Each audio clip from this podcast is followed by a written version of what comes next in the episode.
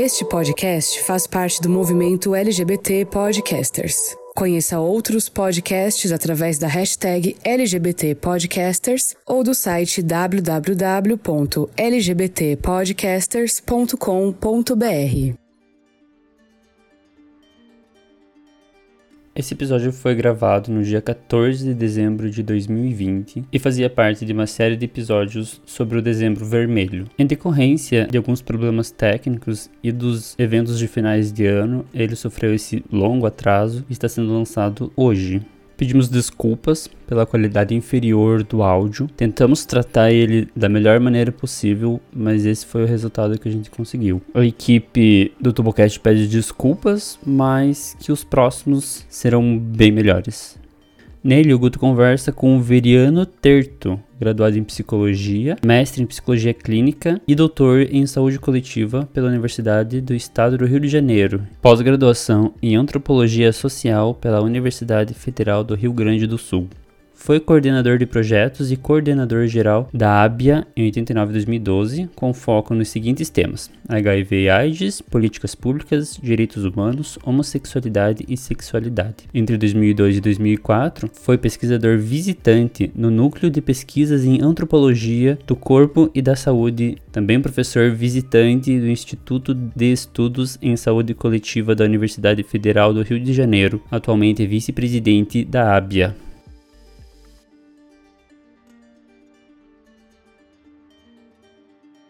Então, fala um pouquinho de você, assim, da tua trajetória. Boa noite, meu nome é Veriano Terto Júnior, eu sou psicólogo de formação, tenho uma carreira acadêmica, assim, no sentido de ter feito mestrado em psicologia, um doutorado em saúde coletiva e alguma experiência docente na universidade. É, a maior parte da minha vida, assim, por, como é o meu lugar de fala, vamos dizer assim, é muito mais do lugar de um ativista, na área atualmente mais do HIV/AIDS, com uma passagem, na verdade, um início importante no movimento gay, bem no comecinho nos anos 80, quando os próprios movimentos gays começaram aqui no Brasil e depois com a emergência da epidemia de HIV/AIDS no final dos anos 80, eu comecei a trabalhar mais com HIV/AIDS onde tive a oportunidade de conhecer pessoas incríveis, contribuir com a fundação de alguns, algumas organizações, entre elas o, o Pela Vida Paraná, né, que eu acho que nem sei se existe mais, Pela Vida do Rio de Janeiro, Pela Vida de São Paulo. E para mim é uma continuidade entre o ativismo gay e o ativismo mundial, eles não se separam, e afinal a gente está falando de também de direitos humanos, está falando de igualdade, está falando de é, liberdade, de sexualidade o tempo inteiro. Então, para mim é uma continuidade. Legal. Eu queria, eu queria aproveitar, Veriano, agradecer pela disponibilidade. Eu sou militante também na área LGBT, né? E mais recentemente comecei a militar na área do HIV também. Mas sempre acompanhei, assim, à distância, coisas que você escrevia, entrevistas. E agora estou tentando é, colocar o assunto do HIV aqui em Curitiba, né? E na, nessas novas mídias, nas redes sociais também. E até me surpreende um pouco, assim, o fato de hoje em dia a gente no movimento LGBT, assim, às vezes até observa um certo incômodo, assim, quando se fala de HIV. Não sei se você já percebeu isso, se só, só eu percebo isso, tipo, ao ponto de, de eu já ouvi uns comentários assim, ah, lá vem o cara do HIV. Mas é uma, não é de agora isso, essa questão, é, é, essa relação entre o HIV e a, a, o mundo gay, a homossexualidade, se eu quiser falar assim, é uma questão é, realmente tensa, vamos dizer assim, tem a sua as suas ambiguidades e as suas contradições. E sempre foi assim, desde o surgimento da AIDS. E talvez a gente poderia até ir antes, né? Por exemplo, quando não existia AIDS, mas tinha DST. E a questão de que a gente chama atualmente IDS, doença, infecções sexualmente transmissíveis. Naquela época se chamava DST, doença, né? Mas vamos falar o termo mais moderno. Então, já era também um motivo de uma certa tensão dentro do movimento gay no ano 80, porque assim, os por exemplo, sífilis, gonorreia, eram altos dentro do gay. por exemplo, no Rio e São Paulo, que eram os lugares que eu, que eu conhecia. Eu tinha 18 anos e isso já era uma preocupação, mesmo quando a gente assim mal ouvia falar de AIDS, ou nem ouvia, não tinha nenhum caso documentado no Brasil, nem no exterior. Justo quando eu comecei, foi 80, né? Uhum. Nem se tinha dimensão do que era essa epidemia. Então, já, já de alguma maneira fazia parte da pauta do movimento questão da saúde, né? Ainda que nessa forma muito ambígua, por causa do próprio estigma que uma IST tinha e tem, né? Que as dificuldades de tratar, o medo, né? Por exemplo, sei lá, uma gonorreia anal, uma sífilis anal não era algo tão fácil. Mas Sim. isso já era parte. E quando a AIDS vem, bom, em pleno, é, logo depois dos anos 70, pós-revolução sexual, é, a AIDS, sim, é identificada como, até porque era, ela foi chamada assim, né? Um, um gay-related immunodeficiency, uma imunodeficiência uhum. relacionada a gays. Né? Então, era como se fosse um problema somente gay. E nesse momento em que, de pós-revolução sexual, onde tudo estava a pleno vapor, as saunas, as, as praias, os bares, quer dizer, chegou naquele momento de uma expansão, vamos dizer assim, de possibilidades de experiências sexuais como acho que poucas vezes se tinha vivido na história ocidental, talvez. E as doenças sexualmente transmissíveis, apesar de serem frequentes, elas tinham tratamento, elas não eram incuráveis, né? Sim. Elas não eram tão fatais assim, da mesma maneira que a AIDS chegava. Então, a AIDS vem para cortar o barato. E os olhares mais punitivos diziam: isso é uma doença que Deus mandou para punir os gays pela licenciosidade, né? Pela chamada promiscuidade, chamada libertinagem, que era que a gente é, lutou por ela, né? era uma conquista. É, vale ressaltar que naquele momento a, a pauta gay ela era muito mais de buscar essa chamada liberdade sexual, né? Essa, os movimentos eram contra a repressão sexual e a favor da liberdade sexual. E essas palavras eram os nomes dos grupos gays naquela época, se chamavam assim. Tinha esse grupo contra a repressão, grupo pela liberação, grupo pelas liberdades.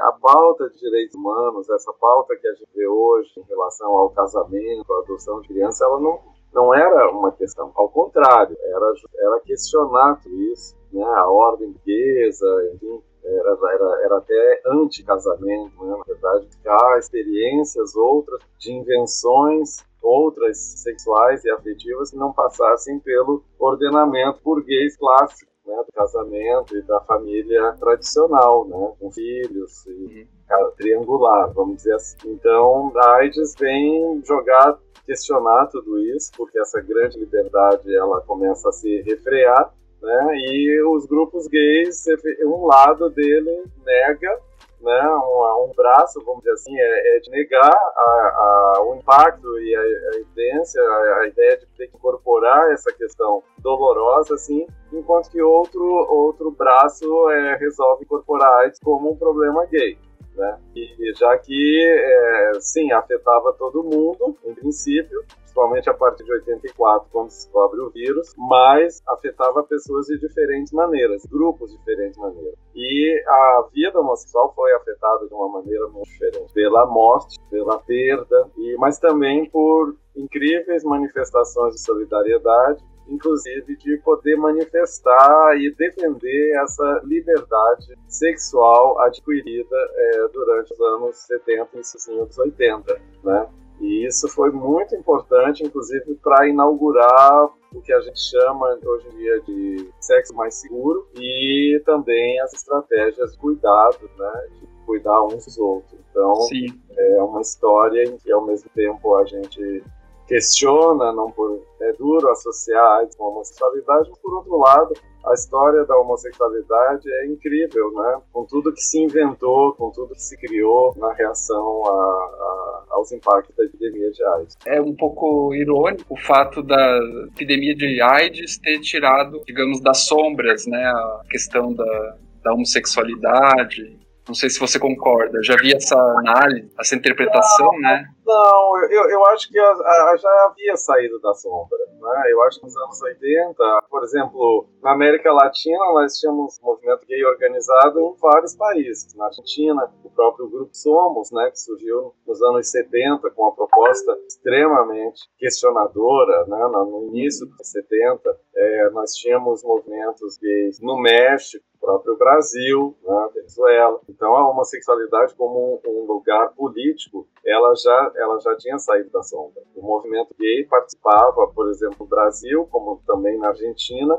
junto com outros movimentos sociais, né, de questionamento, por exemplo, um lado pelo menos, né, não se restringia às questões da homossexualidade, mas as questões da sociedade como um todo, como as questões é, de luta contra o capitalismo, contra o abuso econômico, pela igualdade social, contra a inequidade, quer dizer, já era, já estávamos ali é, junto com o movimento operário, com o sindicato, com todas as forças progressistas da sociedade, é, na, no Brasil e na Argentina, em busca da volta da democracia, né, principalmente no Brasil, nos anos 80. O PT, por exemplo, já tinha um setor gay bem, bem antes até, bem antes da primeira metade da década. Então, já tinha saído da sombra, né? A AIDS, ela o faz, eu acho, trazer, aproximou, mas isso junto com os avanços, vamos dizer assim, com as outras mudanças sociais em relação à incorporação da agenda dos direitos humanos pelos movimentos sociais, também os, os direitos humanos também interessam a homossexualidade, vamos dizer assim. Claro. Acho que isso claro. é o que trouxe diferente. Porque, como eu te falei, direitos humanos, não, nem se ouvia falar direito.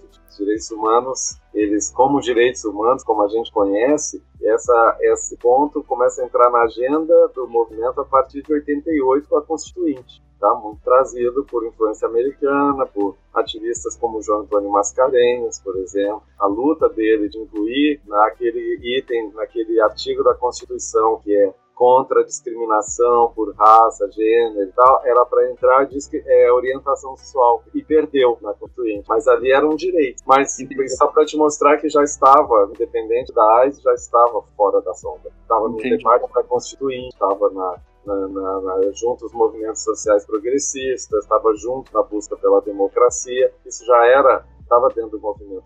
Entendi. E você começou a trabalhar com essa com essa temática do HIV por motivos assim, digamos, é, é práticos assim, é, digamos a realidade começou a Não, é, pedir isso ou você assim, queria saber o que estava acontecendo? Como foi Não, isso? Era assim, né? Eu por eu estar na militância, no, eu, eu militei no movimento é, gay até 84 por aí, né? Que foi um, que foi quando os grupos gays praticamente desapareceram do cenário político, como eu estou te falando. Uhum. Saíram dessa sombra, mas acaba um pouco voltando.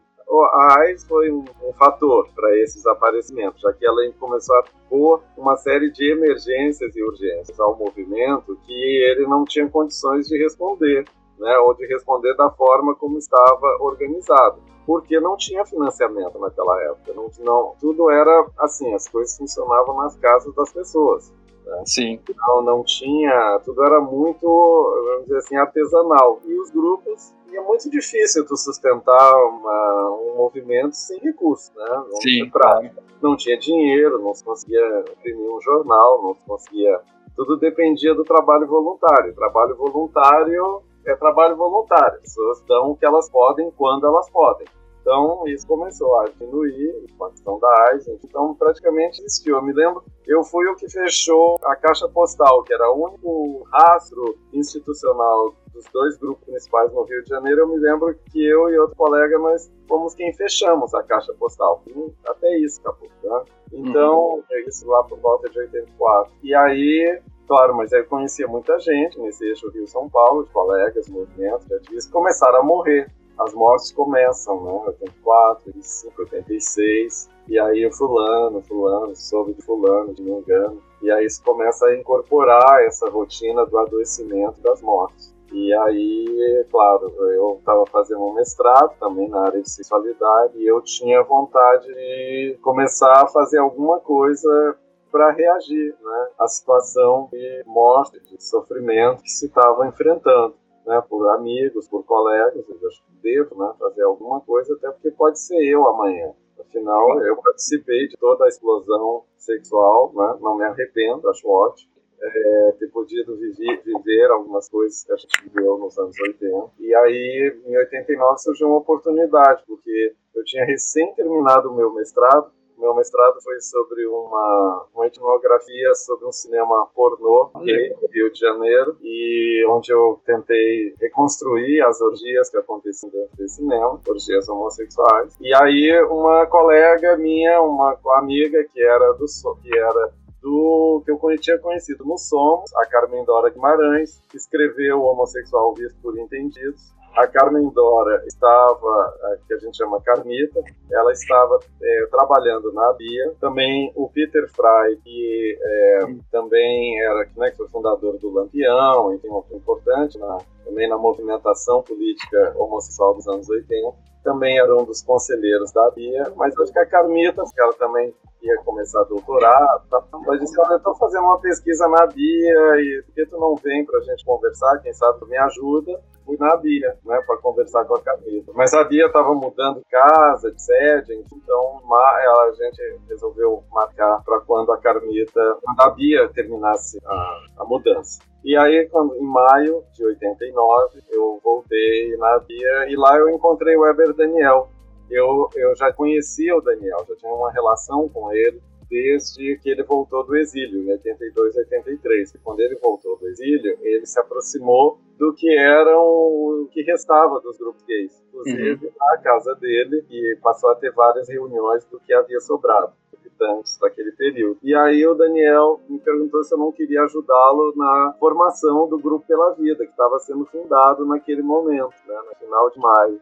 Eu disse, claro, imagina, se era, eu estou querendo fazer alguma coisa na militância de HIV e contigo, que a gente conhece, eu já tinha também trabalhado um pouquinho né, na campanha dele de 86, o, Daniel foi candidato a deputado estadual em 86, com uma campanha extremamente ousada em termos de trazer direitos sexuais, questionar é, identidades, enfim, com o Ulisses Vieira, era aquela época de Gabeira, é, Lélia Gonzalez, aqui o pessoal até tinha uma efervescência nesses anos todos, mas o Daniel estava na BIA, ele tinha começado a trabalhar na BIA em janeiro. Eu disse, não, contigo eu vou, vamos embora, vamos, vamos junto.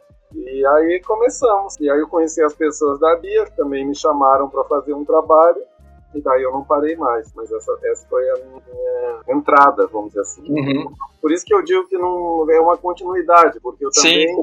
entro na BIA como uma forma de militância também é, por pelo um problema que eu via que afetava a, a homossexualidade, né? A minha é. sexualidade, a sexualidade de todo mundo. Se no início dos anos 80 era liberdade sexual, no, no final daquela década era, era AIDS. Sim, sim. Eu até, você contando assim, eu me lembrei da primeira vez que eu fiz o teste do HIV, né, nos anos 90. E foi uma, uma experiência bem traumática, assim, para mim, porque ainda se usava muito aquela questão do terror, né, do, do medo. E aí a gente teve que, eh, eu tive que ver uma palestra com aquelas fotos e coisas assim, imagens bem, bem assim, é, final do quadro ali, bem avançado de STs. E aí depois fazia o teste, a gente se esperava duas semanas ainda, eu me lembro, ou um mês, eu acho que foi um mês, era um mês ainda que se esperava. E aí eu lembro que nesse mês eu fiquei passando mal, porque de tanto medo. E aí quando eu fui pegar o, o exame, o, o, rapaz que me atendeu falou, abriu assim o papel e falou, ainda não foi dessa vez. E, e assim, eu imagino que você vi, deve ter visto aí a, a mudança né, do serviço de, da forma como se trata o HIV e a AIDS. Hoje em dia, por exemplo, aqui em Curitiba eu tenho colegas que trabalham no COA, né, que é o Centro de Referência, e hoje se tem todo um cuidado, né, para não se usar essa pedagogia do medo que se usava nos anos 90. Né? Mas ela permanece, né? Ela vai e volta. Eu acho que a gente conseguiu alguns avanços, mas não conseguiu eliminar isso completamente. Hoje mesmo eu me deparei com uma, um vídeo que está circulando aí na internet de um pastor do Ceará, de uma igreja ah, dessas fundamentalistas, dizendo para as pessoas não tomar a vacina chinesa, né?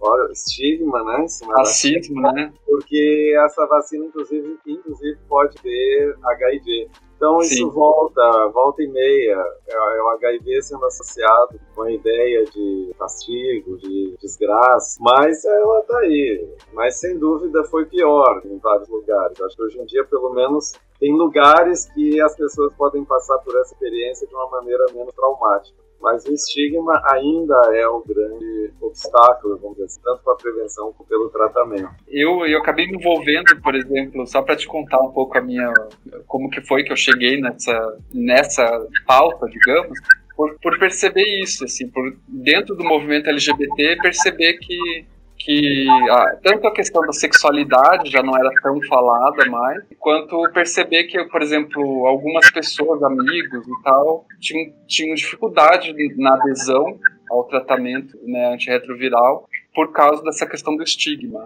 por causa da discriminação no serviço, na ponta, às vezes, é, não no, no, serviço especializado, que às vezes é, é, tem uma situação bem melhor, mas na, na, na UBS e, e mesmo no problema pessoal mesmo, de dizer, ah, eu tô aqui porque eu vim pegar meu remédio, ou eu tenho um colega que me contou, toda vez que ele vai buscar o remédio é todo um processo de disfarce, coloca capuz e tal. E aí, é, conversando com vários, vários amigos e várias pessoas, eu falei, ah, vamos começar a conversar, né, sobre isso e aí, o ano passado, é, a gente montou uma, uma roda de conversa sobre. É, para pessoas vivendo com HIV e tal, para conversar sobre esses temas, assim. E foi uma experiência muito interessante, assim, para mim, em, alguns momentos difícil também, porque eu me deparei com realidades ali que, que eu não, talvez eu não, eu não conhecia por causa dos meus privilégios. Para mim ficou muito claro, assim, como a questão é perpassada por questões sociais, né? Total. Outras, outras questões, assim, questão racial também. Como que você hoje vê assim a, forma como o atual governo tem trabalhado essa questão da, do HIV e na a última campanha, por exemplo, foi trazendo de volta, né, a questão do medo, do nojo. É, e mesmo a última, nesse primeiro de dezembro, a gente vê o retorno de discursos antigos, né? Essa questão de AIDS tem tratamento, mas não tem cura. A AIDS não tem cura, mas tem tratamento. É um discurso velho, né? Uhum. Nos anos 90 a gente já questionava isso. Né? Porque quem é que pode dizer que a AIDS não tem cura? A cura não está descoberta.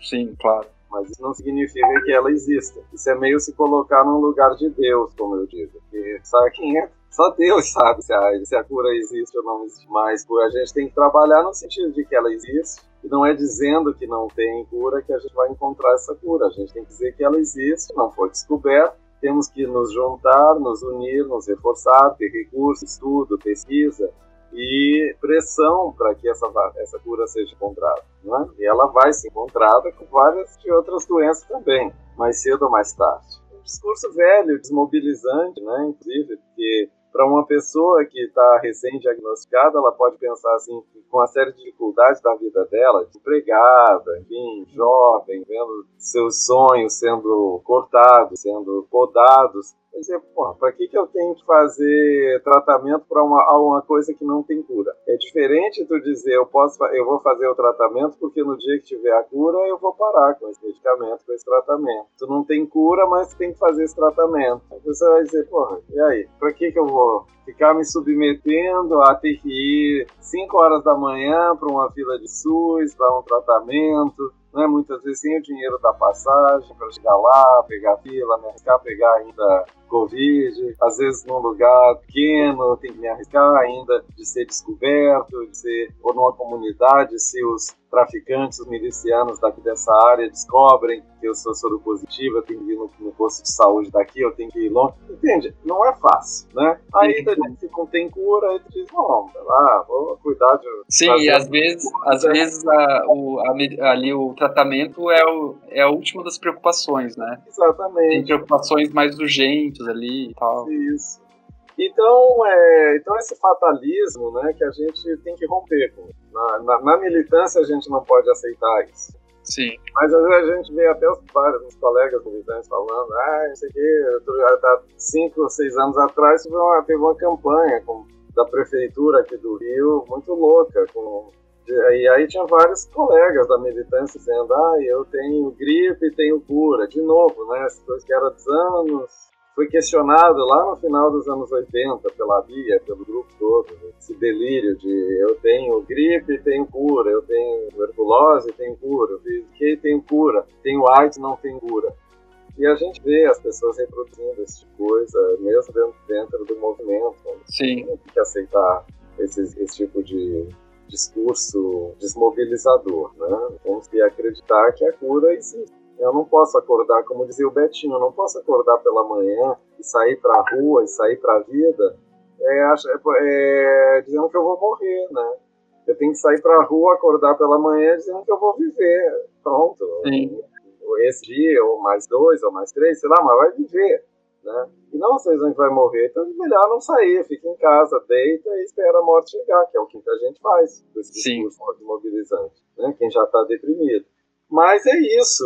Aí o, o outro é, é, Então, era, era uma, nesse momento, de quatro, cinco anos atrás, não tem muito tempo, era uma propaganda da Unite incentivando as pessoas a se testarem. Mostrava, inclusive, um menino, uma pessoa em cima de uma corda bamba, não sei se você se lembra, e a pessoa que não se tratava caía da corda bamba, que se tratava seguia na nossa. E, e assim, era uma coisa meio assim. Mas era isso, né? Incentivava as pessoas a se, a se testar porque elas iam ser tratadas. E a campanha na Prefeitura do Rio dizia que não tinha cura.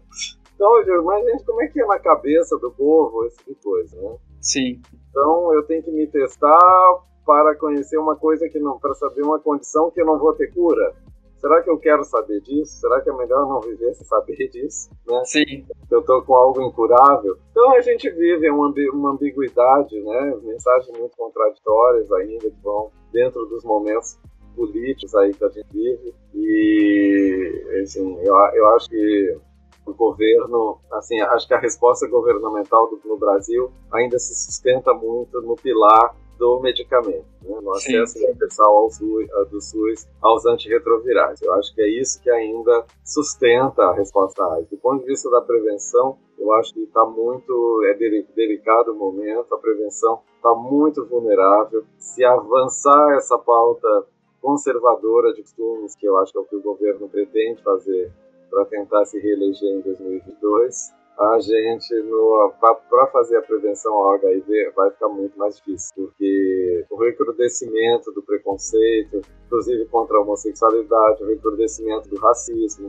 do machismo, tudo isso pode estar junto e isso efetivamente dificulta a prevenção. Sim. Não só o HIV, como a qualquer IST e até mesmo doenças como o Covid. Né? Acho que tudo isso é é bem é, preocupante, é, né? Agora, agora, com relação nessa situação de pandemia, uma coisa que me chamou muita atenção assim é, é a concepção das pessoas de saúde, como ela tem uma concepção individual de saúde e não é, não é, coletiva, né? Quando a gente fala, ah, mas a gente está tendo uma epidemia, a responsabilidade, quando a gente vai falar de responsabilidade, né? Não é só individual das pessoas, né? Isso, inclusive, dentro do movimento assim, de HIV e tal. Eu, eu tentei, a gente tenta conversar, discutir essa questão, né? E, e tem muito essa marca das pessoas falarem, não, que a responsabilidade é das pessoas, é individual. E, e claro que tem uma, uma, uma parte ali que né, usar máscara, fazer o distanciamento, mas tem muito também do poder público e da ação do, do Estado ali para garantir né, as condições. Mas é, é, aquilo que eu te falei, é, é, eu acho que essa foi uma das grandes lições da comunidade gay americana, eu acho que mesmo no Brasil, dos grupos gays, ainda que, claro, numa dimensão muito menor, por causa da questão nível de organização e de disponibilidade de recursos, mas em vários países da Europa Ocidental, que foi essa ideia de fazer uma prevenção é, baseada no cuidado de si, mas também do cuidado dos outros, né? É, de se proteger uns aos outros, não porque o outro é uma ameaça, mas porque ele é parte da minha vida, da minha comunidade. Então, eu tenho que lutar para ter, manter tudo que nós conseguimos, tudo que nós lutamos, uhum. né? Naqueles anos, como as liberdades, manter as saunas, manter os bares. Então, a ideia de prevenção era para isso, não era somente para eu me prevenir, era para manter um coletivo vivo, né? E esse coletivo, com as suas aspirações, com as suas manifestações culturais, sociais, né? Seus, seus anseios é, é, políticos, né? que tinham que ser mantidos.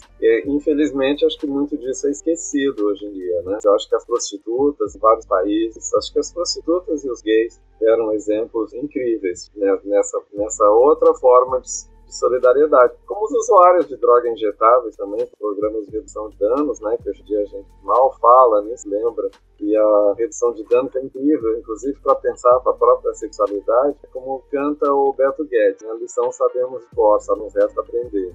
Porque uhum. tem tantos bons exemplos para enfrentar a saúde, as questões de saúde e saúde coletiva. Então, a gente vê as pessoas é, com a questão da máscara, ora, eu não vou usar a máscara só para me proteger. Eu uso a máscara também para evitar infectar os outros, né? Então, Sim. É, mas isso, assim, parece que usar máscara é só por uma questão de proteger a si próprio, né? E não proteger a todo mundo, né? Que afinal, eu poderia transmitir para outra pessoa também. Claro. A sua responsabilidade. Isso é a solidariedade, né? Poder manifestar essa responsabilidade dentro do meio social, uma postura política.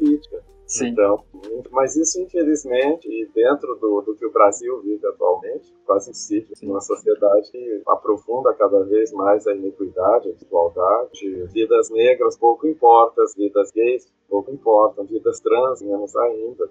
E como que você tem visto a questão das novas, digamos, da prevenção combinada, né, que fala no, pelo menos no movimento de AIDS e no movimento LGBT, se fala muito da prevenção combinada, principalmente da PrEP, fala bastante. É, a gente até entrevistou há umas duas semanas um rapaz que é divulgador da PrEP.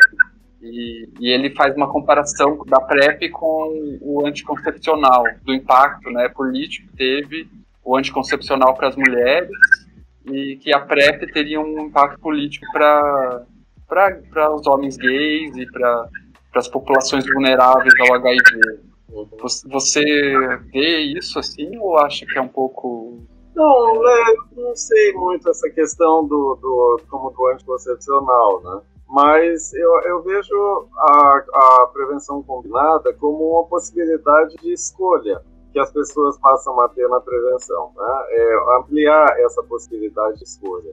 E isso, isso é muito importante, eu acho que é a renovação está aí. Né, efetivamente pode combinar a partir das suas escolhas pessoais e coletivas, né? Afinal, os coletivos também podem fazer escolhas. Agora, e a prevenção combinada deve incluir essa a dimensão estrutural sempre. Afinal, não se faz prevenção combinada sem ter medicamento, sem ter camisinha, sem ter SUS, né? Isso é estrutura. Sim. Sem ter um ambiente jurídico legal de respeito aos direitos humanos para que essa prevenção possa acontecer.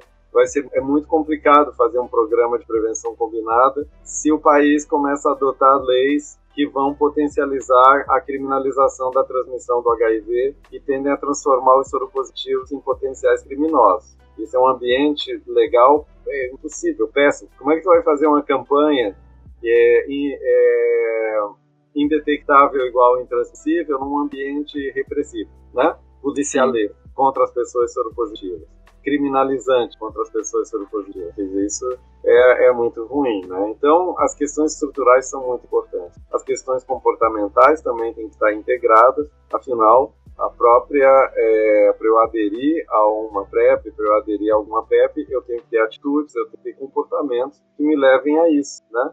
E é, e as, as estratégias biomédicas, né, que são as PrEP, a PEP, a, uhum. tratamento de DST, tudo isso tem que estar junto, né, é, para fazer a prevenção combinada. E, mas é, é, preocupante, esse um meio muito conservador também é muito preocupante, né, a gente já uhum. falou aqui.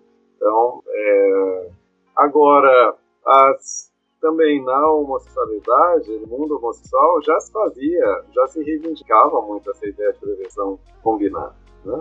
Entre os gays, fenômenos como a questão do sorting, eu não sei se todo mundo aqui sabe o que é, mas. Não sei, eu, nem eu, eu não sei o que seria. O zero sorting é, é aquela. É o que a gente vê em anúncios, não tanto aqui no Brasil, mas aqui no Brasil também, né? É, pessoas que botam no anúncio assim, eu sou soro positivo ah, tá. e outras pessoas soro positivas. Ou seja, eu faço um, uma triagem. Eu Sim. sou negativo, tenho exame negativo há um mês e procuro outras pessoas negativas para poder transar sem camisinha. Né? Isso é sorte. Isso Sim. já faz há muito tempo. Nos aplicativos também, hoje em dia, é, a gente isso. isso pode ser questionável, mas é uma, é uma estratégia de redução de danos, né? Se eu, se eu vou transar com, uma, com um cara um teste recém negativo e outro e o outro também chega com um teste recém negativo, ou fazemos o teste rápido e vamos transar, pode ser, não é uma garantia de 100%, como a, a camisinha também não é 100%,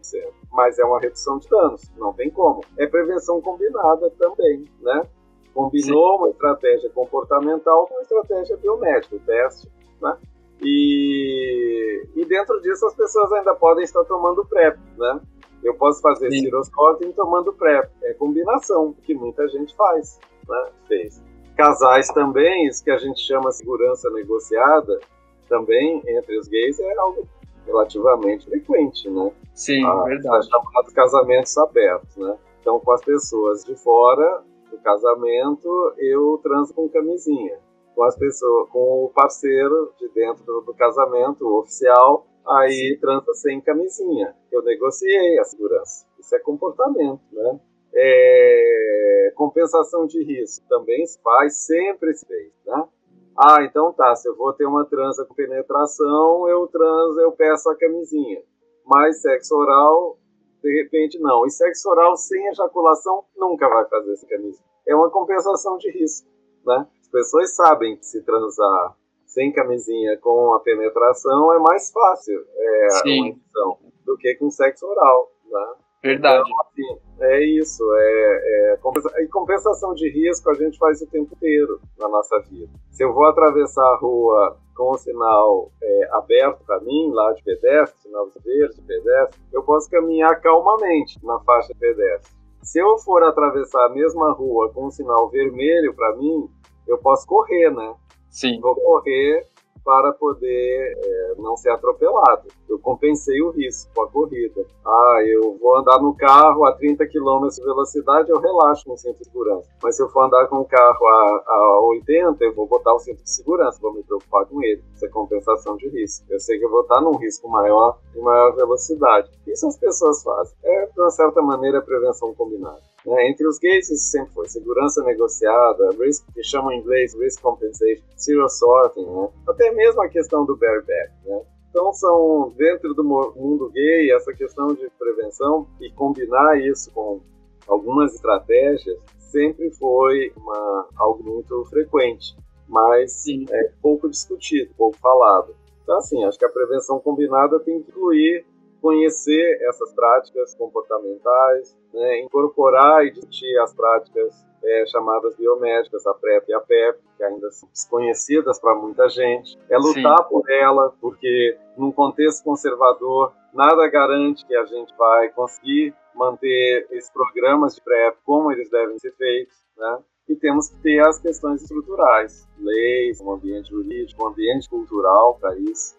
E a gente, é. por exemplo, só assim para terminar esse ponto, vê com muita preocupação o fato, por exemplo, que a PrEP é, está sendo vendida em farmácias. E muitas pessoas da gestão, muitos gestores, desconhecem esse fato. Isso é complicado, de uma certa. Não do ponto de vista, vamos dizer assim, dos direitos, eu acho que toda pessoa tem o direito de fazer a PrEP, seja no SUS, como se ela quiser optar por fazer isso de forma privada comprar na farmácia, fazer o teste na farmácia, fazer em casa. Eu acho que isso são é, direitos, são possibilidades de escolha que as pessoas têm. Agora, é complicado quando não existe uma coordenação entre as farmácias privadas e os serviços de saúde, entre a gestão. Né? Quando há esse desconhecimento, é complicado quando não se exige uma receita médica para comprar o genérico Truvada, o medicamento da pré.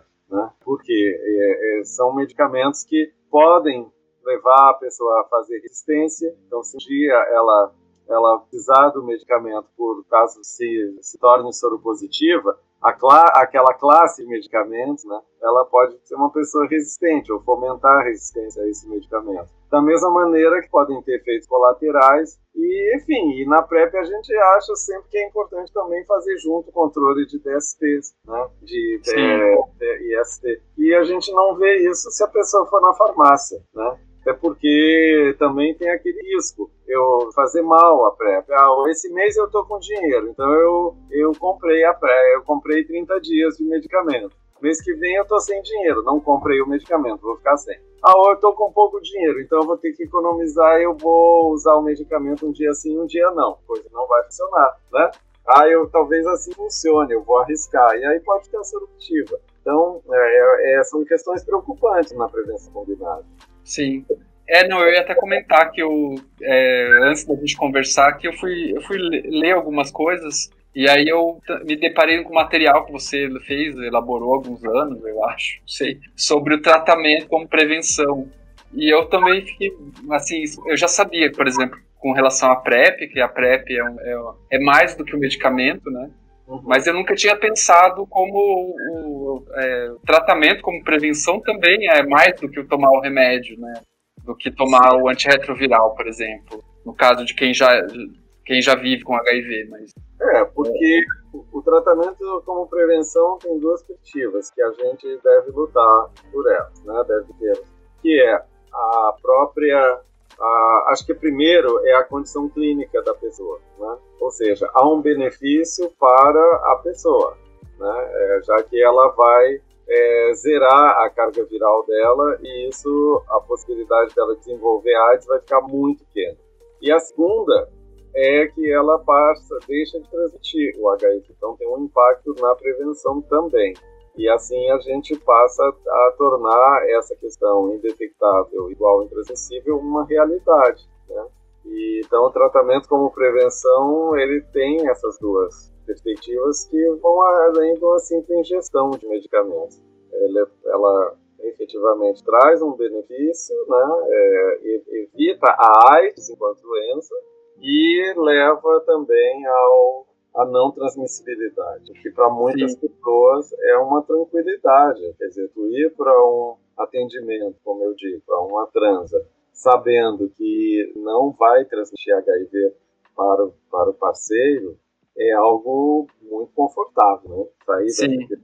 É, e tem, a, e tem a questão também, talvez, de diminuir talvez o estigma, né? Claro, potencialmente. Desassocia completamente a, a, o HIV, a, a soropositividade, na verdade, da ideia de morte, né? de ameaça. Né? Então, isso é um processo de redução do estigma significativo.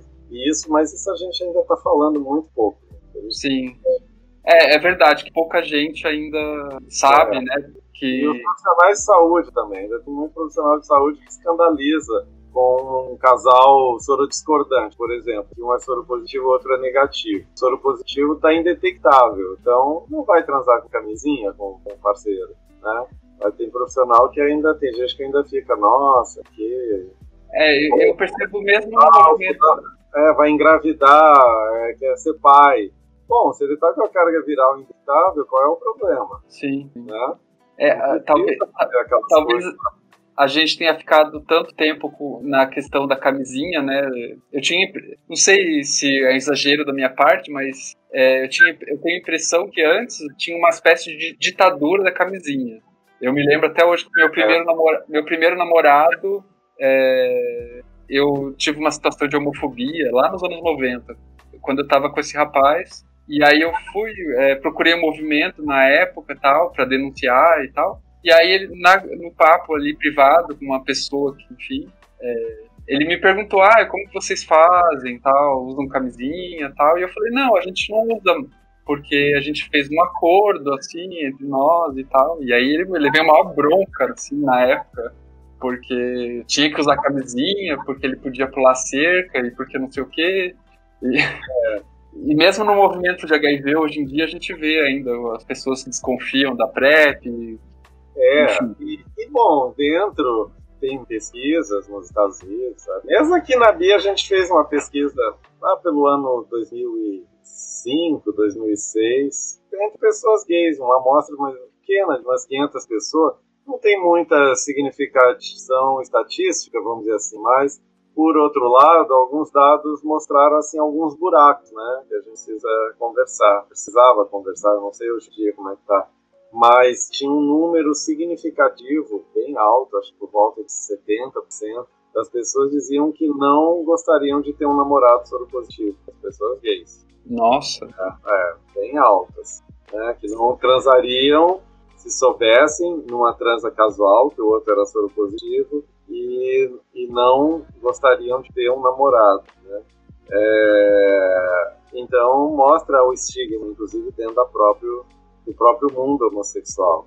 Sim. Mas essa sim. questão do indetectável igual intransmissível poderia ajudar nesse sentido, tirar, né, porque as pessoas não querem porque relacionam a soropositividade com doença, com morte, né, com ameaça. É, outras pessoas Aí outra hipótese seria que as pessoas iam conversando com alguns colegas e não, mas talvez não seja nem tanto assim o preconceito contra a soropositividade, mas ter um namorado que sabe que vai adoecer, que pode adoecer. Mas dentro da perspectiva do tratamento como prevenção, isso não Sim. se colocaria, né?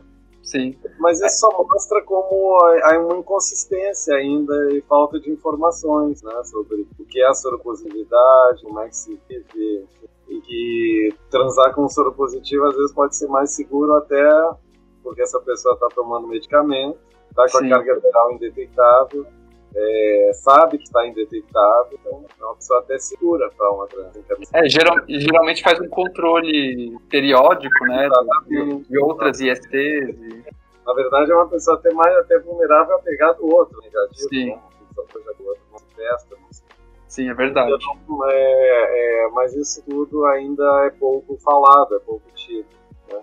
Porque Sim. os movimentos por identidade, eles querem projetar muitas vezes uma identidade muito é, positiva para a sociedade. E essa imagem positiva, em geral, pode cair em estereótipo, tipo, pessoas jovens, bonitas, saudáveis, entre aspas, com músculos, e não pessoas que carregam vírus, que carregam idade, que carregam corpos que às vezes não podem ir para academia, Sim. são gordinhos, são o que seja, né? São corpos que envelhecem, são corpos que morrem, como são, como são todos, né? Mas sim, isso sim. muitas vezes nos movimentos de identidade é complicado. É, às vezes até quando você estava contando, né, do, do começo da sua militância e tal, e eu, eu cheguei a ler algumas coisas da, da década de 70 e come, é, começo da década de 80, da militância LGBT, assim, que acho que chamava homossexual na época. E aí eu percebi bem isso, assim, que tinha uma vontade de, de romper né, com os paradigmas, romper com os modelos. É, e agora a impressão que eu tenho é que o, o movimento, o movimento gay, principalmente, assim, tem uma vontade de, de se adequar, né? De mostrar para a sociedade, ah, não, eu sou gay, mas eu tô é, sou eu sou bonito, eu sou bonito, sou limpinho e, né?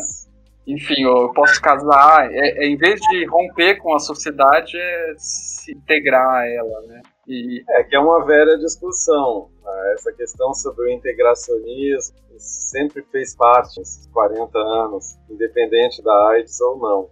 É, o movimento queer é um movimento que surge não para se integrar, é um Sim. movimento que surge para afirmar uma diferença. Né? Enquanto que outro lado do mundo LGBT quer se integrar, né? quer se integrar dentro do status quo da forma como for. Isso foi, isso tem, e eu acho que sempre será uma questões de tensão dentro do movimento. E que eu não acho ruim, acho legal, acho que é bom poder falar e discutir e ter lugar para todos. Tem algumas pessoas que não se adaptam ao casamento, nem querem, como no mundo heterossexual também. Sim. Aqui no movimento, no mundo gay, talvez isso era talvez menos forte, né? Então, quantas pessoas estão aí heterossexuais estão casadas e no fundo dizem não, não, não é para mim isso, eu não queria fazer isso. Casou porque não é nem porque são homossexuais, é porque não gostam desse modelo dual de relação, prefeririam estar em outros eventos afetivos assim, e não podem, né? Porque criar o seu próprio modelo, as suas próprias relações, tem que cair no modelo na díade, né? Dois a dois, enfim, fidelidade, monogamia. Hoje em dia já se fala aí essas coisas de poliamor, chamam, né? Sim, sim. E, mas que é legal, é ótimo. E agora o, o movimento gay sempre para mim foi um lugar, um ninho, vamos dizer assim, de, de poder criar, de poder é, gestar é, essas novas experiências, esses novos arranjos é, afetivos, sociais, culturais. Eu, eu, espero que isso possa se manter, né? Que isso não, não seja é, achatado por uma só agenda, né? É, é, possa sufocar essa uma só agenda política que possa focar essa polivocidade, né? essas vozes todas que dentro desse movimento já puderam passar e dali explodir, buscar outros, uma série de uma pluralidade de relações, de estilos, de desejos, né? Que eu, eu acho isso é muito rico e que não se perca. Sim, também espero, também espero. Acho muito é, importante ter várias vozes, várias visões. É, outros caminhos, né? E a AIDS, a AIDS não foi, não foi um delimitador para isso, né? Nem para homossexualidade, nem para nem para o feminismo, nem para os lugares. Não.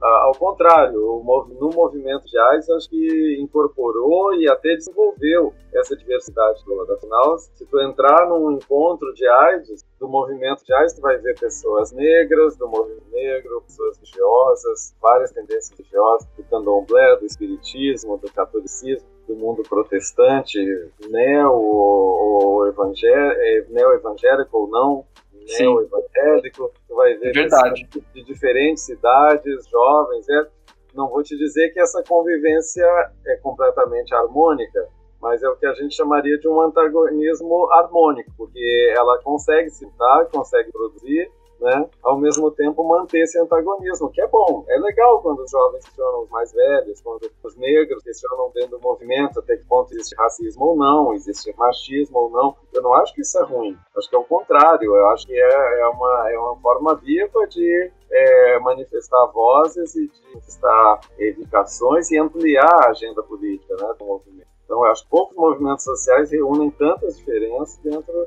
de um único espaço, né? É verdade, é verdade. Eu fiquei, eu, desde que eu comecei né, a participar, assim, eu fiquei surpreso com a variedade de pessoas. E... É, eu, eu acho muito legal isso poder ter lugar para todo mundo. A gente convive, convive dando movimentos já com pessoas de 70, 80 anos. Eu tive colegas de militância, na época que eu tinha 30 anos, eu tive colegas de militância com 75, quase 80, que até já morreram. Né, o que tive colegas muito jovens, da mesma maneira quando eu tinha 18 anos no movimento gay, eu convivi com pessoas negras, brancas, idade, né, idade, eu acho que isso é muito bom. Né? Fora a questão da corporalidade, né? É, dentro do movimento de AIDS tem várias pessoas trans, inclusive são lideranças importantes dentro do, dentro do movimento de. Né? Então essa possibilidade de convivência com outros corpos, né? inclusive com os corpos sequelados também é muito importante. Né? Corpos que eu já fui em reuniões de movimento, hoje em dia por sorte a gente vê menos isso, mas de pessoas com deficiências físicas, cegas, é, com problemas motores, por causa das sequelas de uma toxoplasmose. Uhum. Isso era muito frequente. E, e, poder conviver com essa diferença, eu acho que é muito enriquecedor. Né? E poder lutar para que ela não se repita mais, quer dizer, ter medicamentos, tratamento precoce para que não existam mais pessoas sequeladas. E aquelas que, que infelizmente venham a ter, sejam respeitadas e tenham seus direitos é, é, atendidos. Né? Sim, sim. Sim. É, enfim, é, talvez é por isso também a nossa preocupação né, do movimento de AIDS e do movimento LGBT, com a questão da testagem, né, das pessoas descobrir, so, é, estarem sabendo da, da, da sorologia, né, para não, não ter um diagnóstico tardio e não, não enfrentar situações mais complicadas. É, às, vezes, às vezes eu repito algumas coisas aqui no podcast, porque às vezes as pessoas estão escutando e primeiro episódio, então às vezes até repito coisas que eu já falei em outros episódios, mas enfim, é importante sempre falar da importância da testagem. É, isso, que ainda é o grande, que ainda é um grande tabu, né? Assim, é, e eu, eu, vejo assim muito nas situações de aconselhamento lá na via e algumas situações de pesquisa que as pessoas não fazem o teste muitas vezes não é nem pelo medo da doença, do diagnóstico em si, é pela questão do que vem depois. E se eu for soropositivo, como é que eu vou lidar no meu trabalho, na minha família, com, com o parceiro, né, com os, os, os, clientes, como eu digo, os, os casos, né, os, uhum. os namoradinhos, aquela história, conto, não conto, é, é, como é que eu vou me posicionar no meu trabalho, enfim, é tudo, é, é isso que apavora mais do que o próprio diagnóstico. Mas aí a gente está falando de uma situação social, cultural, e tem que repetir muito, né? Eu vejo assim o, esses alguns lugares na internet, de sites, de blog, coisas Instagram. Eu, eu acho muito legal aquele, aquele no Instagram, os, as chamadas, as vinhetas Sim. que o, o Lucian o, faz aí o de Santa Catarina, de Florianópolis. Sei, sei, é, sei. Ele, ele, já é uma, bem uma referência, né? Muita gente no Brasil. E ele repete as mesmas mensagens, né? Claro, sempre com uma maneira muito criativa, muito é, legal.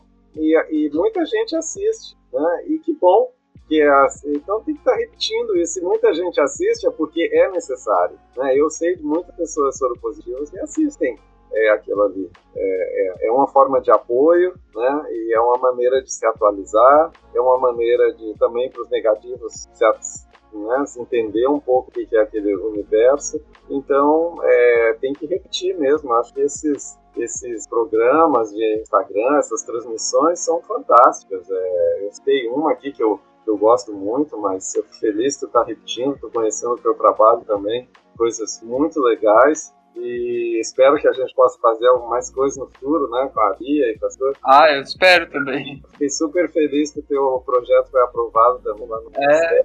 é. eu acho super necessário porque, sabe, gente, assim, não, não vamos pensar que as coisas estão resolvidas, que veio a Covid, que a AIDS resolveu, ou que agora é, tem tratamento, ou que tem prevenção combinada, porque, olha, tem muito estigma, tem muita ignorância, tem muito medo, tem muito pânico. Então, acho que tudo que se possa fazer para diminuir pânico, fazer informação, dar tranquilidade para as pessoas, eu acho que é muito válido. E não está na hora de parar, muito pelo contrário. Sim, sabe que. Não pessoas soropositivas vivem no Brasil, essa é a última estatística, né? de 2020. Não é pouca coisa. Que a gente sabe, né? Eles é, sim. Fora subnotificação. Então, sim. É, e a gente tem que começar a, a, a pensar alguns é, novos canais, novas formas de falar a respeito. Recentemente eu conheci um podcast, a gente tem uma rede de podcasts LGBTs. E tem um podcast lá que se chama Papo Nudity, que ele é só sobre relatos sexuais. E aí, conversando com o rapaz que faz, eu falei para ele: ah, por que, que a gente. Por que, que você não faz o seguinte? Porque ele estava muito preocupado com a questão de. Ah, dos, dos relatos ali, é, de alguma forma contribuírem para uma conduta é, que expusesse as pessoas ao, ao HIV, enfim. E aí eu conversando com ele, eu, eu falei, ah, por que, que você não faz um. No relato você insere algumas questões de sobre sobre autocuidado, sobre é, prevenção, sem, sem, sem aquele discurso do medo e sem a ditadura da camisinha, que, claro que o, o, o objetivo ali do, do podcast dele é bem diferente do meu, né, que é uma coisa mais informativa e tal, mas o dele é uma coisa mais divertimento e tesão, talvez. Mas dá para incluir, né? No tesão, incluir alguns toques, assim. Sim, sem dúvida. E, e, e, é isso. Eu acho que até muito pouco tempo atrás, eu acho que vai. A sexualidade, que antes era, e o sexo, antes de mais nada, é, eram parte dos programas de prevenção. Né? Então, mas isso começou a desaparecer por volta dos anos 2008, 2009, inclusive dentro dessa questão da prevenção combinada. Então, é camisinha e medicamento. Né? E não se falou mais, tanto é que hoje em dia, quando a gente fala sobre as questões comportamentais, como eu coloquei aqui, Sirosop, as pessoas dizem, mas o que, que é isso? Não, isso, isso já foi falado, sabe, se falava no início dos anos 90. Sumiu da agenda. E então é muito importante voltar à questão da sexualidade, ela é um ponto importantíssimo dentro da agenda do movimento de AIDS, do movimento gay, como é do feminista, como é da transfobia, de falar de sexo, né? E isso a gente acabou, é, houve um recuo, Hoje em dia está se falando um pouquinho mais, o governo, a, a, o programa de AIDS do, do, Rio de Janeiro agora fez um, um, um, aplicativo, né, onde trabalha muitas questões de sexo, de sexualidade, ficou bem legal, já deveria ter sido feito há muitos anos, mas mais tarde do que nunca, nunca é legal o material, mas assim é muito pouco, né, e realmente, até e dentro do próprio movimento gay, houve momentos em que o sexo sumiu, né, do, do, cenário de discussão. É, eu já fui a eventos a volta do ano 2007, 2008, 2009, onde só eu que estava pelo movimento de arte falava de sexo, sexo anal, sei o quê, chupar, trans, experiências, o sexo como uma experiência também. O resto, os meus outros colegas era só direito, direito, direito, casamento. E tanto é que eu brincava, às vezes, com alguns colegas de movimento gay, eu, brincadeira, né? Mas assim, só para brincar, eu digo, ai, gente, não. Olha, se vocês quiserem falar de banheirão, se vocês quiserem falar de cinemão, vocês me chamam. Eu fiz mestrado sobre isso, tenho no meu doutorado, eu, eu quero falar disso também, sabe? Não chega dessa história direito para lá, direito para cá, é bom, é importante, mas também a gente tem que falar de banheirão, de cinemão, de cliente, mala, de tudo isso também é muito bom, sabe? e, e, e que faz parte. Porque lá em 80, e a gente, grande parte das nossas reuniões era para falar de sexo. Aquela história da, que eu falei da liberdade sexual e da anti-repressão pela liberação, era sexo falar, falar de transa mesmo, o que fazia na cama, com quem, como fazia, para que fazia, como gozava, como não gozava. Esse era, isso era a pauta política. Isso era fazer política também. Sabe? E é político isso, né, também. Claro, falar de desejo, falar de vontade, manifestar desejo, né? Então, é, é, e a gente, para fazer prevenção, precisa assim também.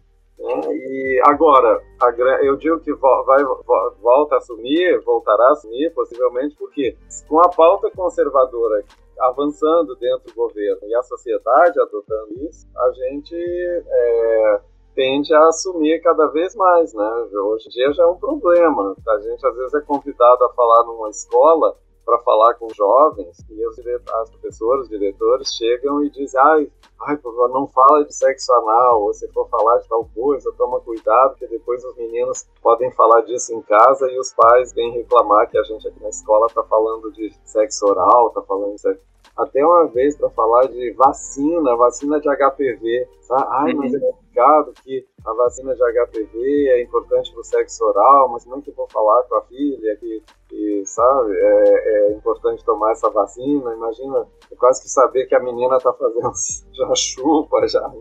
É, e, sabe que recentemente eu acolhi um rapaz que teve diagnóstico e ele me falou sobre, é, justamente sobre a experiência da, diga, entre aspas, educação sexual que ele teve na escola que ele disse, ele disse para mim, olha, eu achava que era um rapaz, gay, né? Eu achava que algumas coisas ali eram só para hétero. Por exemplo, camisinha para mim era só para é. para quem tem filhos. Como eu estava fazendo uma sexualidade, um sexo com outro cara, eu nem pensava em camisinha. Eu achava que camisinha era para evitar filhos. É. Isso é um relato recente, assim. É, não, mas isso está bem documentado em vários doutorados, mestrados aí de colegas, pessoas que estão pesquisando, quando pergunta para pessoas jovens que elas, se elas não aprenderam alguma coisa na escola sobre até coisas assim, tipo menstruação, né?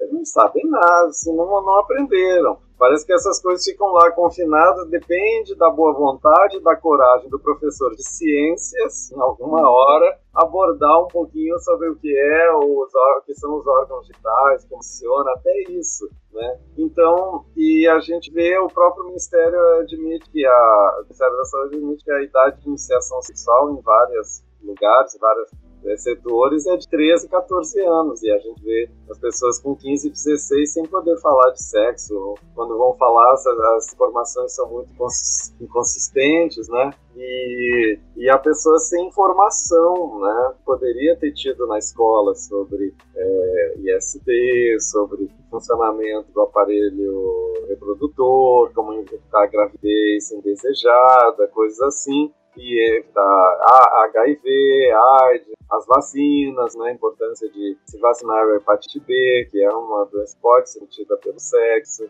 é, a questão da, do HPV e da vacina, que já existe, então, para não ter câncer do colo do útero lá, mais adiante, chegar com 40, 50 anos, coisas assim, né, é, mas é difícil, é muito difícil porque não falar de sexo é muito complicado, principalmente, é, quer dizer, eu não acho complicado, a sociedade, os valores conservadores têm tornado isso uma complicação, uma dificuldade muito, muito grande, e aí a gente vai perdendo a chance de fazer uma prevenção mais adequada e, inclusive, com as pessoas mais diferentes, né, que já são vulnerabilizadas. Pode, gente, hoje em dia, pessoas trans saírem, dizerem que tiveram que sair da escola por homofobia, por transfobia, e dizer que a vida dela não vale nada, e que se ela pegar AIDS, tanto faz, que ela com 30 anos já vai estar morta mesmo, é, de tiro, ou de AIDS, ou de violência, isso é inadmissível, né? Mas é a realidade ainda, e a gente vê as forças aí importantes alimentando esse tipo de coisa. Então, cenário Sim. muito triste. Né? É verdade. É. Tem muita coisa, muita luta pela frente. Não, não tem nada, a gente não pode pensar que nada está resolvido. Nesses meus 40 anos, eu estou fazendo 40 anos de ativismo nessas questões, eu acho que sim, a gente avançou, é, em algumas coisas, começa a retroceder em outras, mas justamente por isso dá para ver que as coisas não acabaram né? A, a, AIDS, homofobia, é, repressão, até vou falar a palavra lá dos anos 80, repressão sexual, é, isso existe, intolerância, tudo isso tá aí. É verdade. Concordo com você, assim, claro que eu não tenho a mesma experiência de tanto tempo, mas, eu, eu, eu vivo, mas, mas eu vivo, eu vivo uma experiência semelhante de ver é. também. Tudo isso ainda, apesar de todos os avanços, ainda a repressão, culpa, né? Também a gente vê muito entre pessoas diagnosticadas com HIV, a questão da culpa pegando muito e, e ali a dificuldade até de aderir ao tratamento por causa dessa questão da culpa. Olha isso. E a gente não, na verdade, essas coisas só se complexicam, né? Sim. A gente tem aí a questão da saúde também gay, é muito séria, muito importante.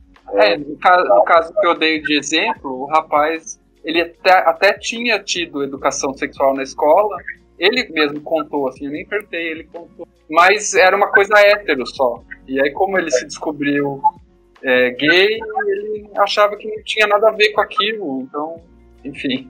É como tu vai ver questão, como é que essas coisas se influenciam na saúde, né, e podem destruir. Por exemplo, tem muitas mulheres lésbicas que acabam, às vezes, não fazendo exames preventivos, né, de câncer de útero, de câncer de ovário, problemas ginecológicos, porque acham que, como elas não têm uma vida heterossexual, é, elas não estariam vulneráveis a esse tipo de coisa. E, e também, né, também muitas vezes não vão ao médico por medo. Né, pelo estigma de se expor, de chegar lá no médico e falar que, bom, é, transa com mulher em vez de transar com homem, e o médico dizer, como eu já ouvi, relatos de mulheres dizendo que o médico mandou ela embora para casa, porque se ela não tinha tido filho, nem transava com homem, o que, que ela estava fazendo ali no consultório? Que ela podia ir para casa, não fez isso. Nossa. Não agendou o exame, né? Como pessoas gays mais velhas. Quantas pessoas gays mais velhas são é, é, informadas sobre a importância de fazer exame de câncer de próstata, fazer exame PSA, fazer uhum. né, alguma hora toque na próstata, né? cuidados de saúde com pessoas gays de terceira idade, né? tanto as mulheres como os homens. Não tem nada sobre isso. Se é, eu, ainda eu, pior. Eu vi é. que uma pesquisa recente que saiu, é, acho que foi essa semana, sobre a questão dos remédios para baixar o colesterol, como a comunidade gay, é uma pesquisa inglesa, se não me engano, é, consome menos desses remédios, então é, é, tá mais vulnerável, né? Uma série de coisas, como ataque cardíaco, derrame, por não ter orientação, não sei, ou por não, por não, tá, não ter acesso ao serviço de saúde por causa da discriminação, né? Da homofobia, da transfobia. Então, é, essa, isso aí é, é bem complicado, assim, né? Pessoas, questão da saúde mental, né? Da, da comunidade LGBT, afinal, muita gente por exemplo, pessoas mais velhas podem se deprimir porque não podem ir numa boate, né? Com esse, toda essa reificação na juventude, acabam muitas vezes né, complicado, muitas vezes. Então, ficam confinadas ao isolamento, não podem voltar para a família, acabam entrando numa espécie de isolamento. Depois de um coming out, para assumir essa homossexualidade, elas têm que voltar para uma espécie de armário, que é a questão de ser velho e gay, para não virar um viado velho safado, né? ou uma Irene, ou uma Tiona, como é chamado dentro do próprio grupo. Então é complicado, isso afeta a saúde, pessoas vão para a vida, a gente começa a ter pessoas que envelhecem usando drogas recreativas, né? Quem usava êxtase nos anos 90, hoje em dia, 30 anos depois, está com, já com 50 e poucos, né? Sim. Sei lá, continua usando, como é que são as consequências disso. Então, é, e a gente tem nada, né? Eu fico muito impressionado com relatos, eu não, eu não frequento mais boates, coisas, né? é, mas eu fico muito impressionado quando eu escuto que tem boates que tem um posto médico dentro da boate. Ah, é verdade, é verdade. Ambulância é, de prontidão pra, por causa de pessoas que entram em overdose né, dentro das boates, caem na pista, tem que levar para o hospital, ou no posto médico para fazer primeiros socorros ali. E eu digo, gente, nossa, que coisa, né? E não tem uma prevenção quanto a isso, né? Eu boto até a minha crítica, eu trabalho numa ONG que desenvolve problema, é, trabalho com, é, com saúde LGBT, né? Lá na ABIA, a gente tem um programa muito antigo, eu acho que a gente também faz o que pode, mas são áreas que a gente gostaria de trabalhar em alguma hora. Sim. Vi um material, por exemplo, no, no México, da comunidade LGBT de lá, onde ensina basicamente assim, pelo menos cuidados primeiros e básicos é, com pessoas que entram em overdose. Né? Então, um trabalho de prevenção, não para tirar as pessoas, não um trabalho careta, não vamos usar drogas, sim, sim. Mas ter certos cuidados. E se tiver um excesso, né, uma overdose, o que, que a gente faz? Se um amigo teu está na rua e o teu colega cai na rua, como é que tu põe o corpo, né? Em posição tu põe a pessoa para ela não se afogar com o vômito, a quem tu deve ligar, o que que tu deve não fazer no caso de uma overdose. É, é até às vezes orientação sobre é, não misturar álcool com droga, com outras drogas, enfim, é verdade.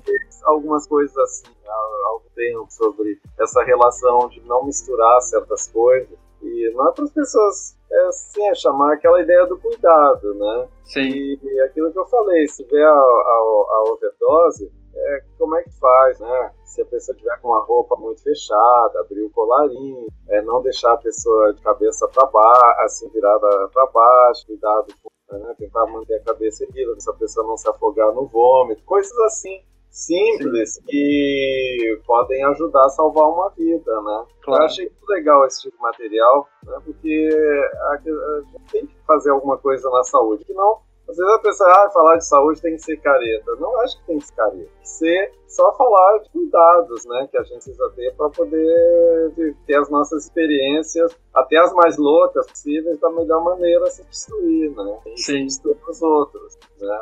Aí eu então concordo, eu concordo que, que também, às vezes, a gente impondo o que a gente acha, por exemplo, é, principalmente os setores mais caretas, assim, quando querem, ah, é, vamos falar de prevenção, não faça sexo, ou não faça, não use drogas. Não funciona. É isso que é, o, que é, o, mais importante, né? Não é só questão de, de ah, é careta. É que não funciona. Não, né? Tem que, a gente tem ah, que lidar com a assim, realidade. É, umas as... coisas. por exemplo, eu vi uma vez um caso, uma enfermeira falando naquela. É, tinha uma pessoa lá, um menino não sei se era gay ou não, enfim, ela não, que ia lá a cada tempo fazer PEP, profilaxia pós-exposição. E ela sempre dizia, mas tu não pode, tem que fazer, usar camisinha sempre e tal. E depois, daqui a pouco, um mês, voltava o cara lá para ter que fazer a PEP de novo. Né?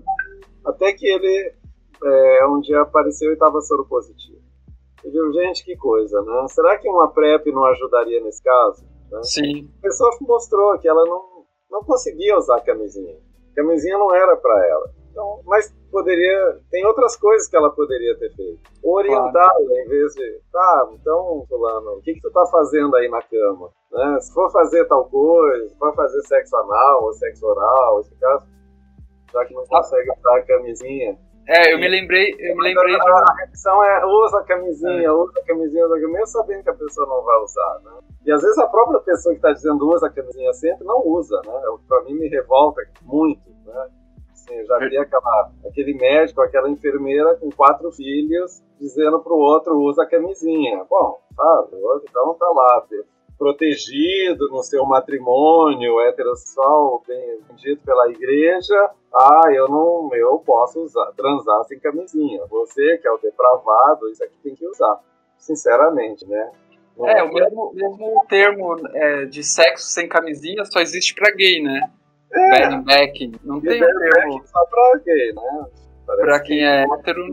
Ou virou, né? Sinônimo de sexo camisinha é a mesma coisa que bareback, não é? Né? Bareback é outra coisa, é um fenômeno político, não é sexo em camisinha. Mas, enfim, tudo isso são coisas que mostrando como a gente ainda tem que discutir, tem que avançar na discussão sobre sexo e sexualidade. Sim. Né? Dentro do mundo gay também. Também. É, tanto que o meu projeto é sobre é para falar com o gay, né?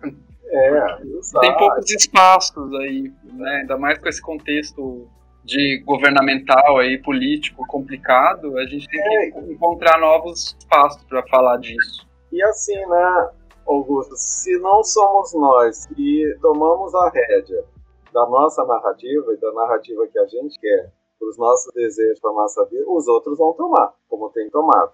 Então, nesse sentido, eu, eu acho super feliz com essas iniciativas de fazer podcast, de fazer transmissão de YouTube, de, que a gente está numa disputa de narrativa. Né? Então, os, os outros estão aí produzindo vídeo no YouTube com as caretices, com as repressões, com as coisas direto aí. Se a gente não fizer os nossos, a gente perde. Não vamos dar por natural que nós temos a razão e que não, porque tem muita gente aderindo ao discurso careta, caretice, mas também tem muita gente que não quer aderir a isso e a gente tem que escutar essas pessoas do nosso lado. Eu acho sim, então. Sim.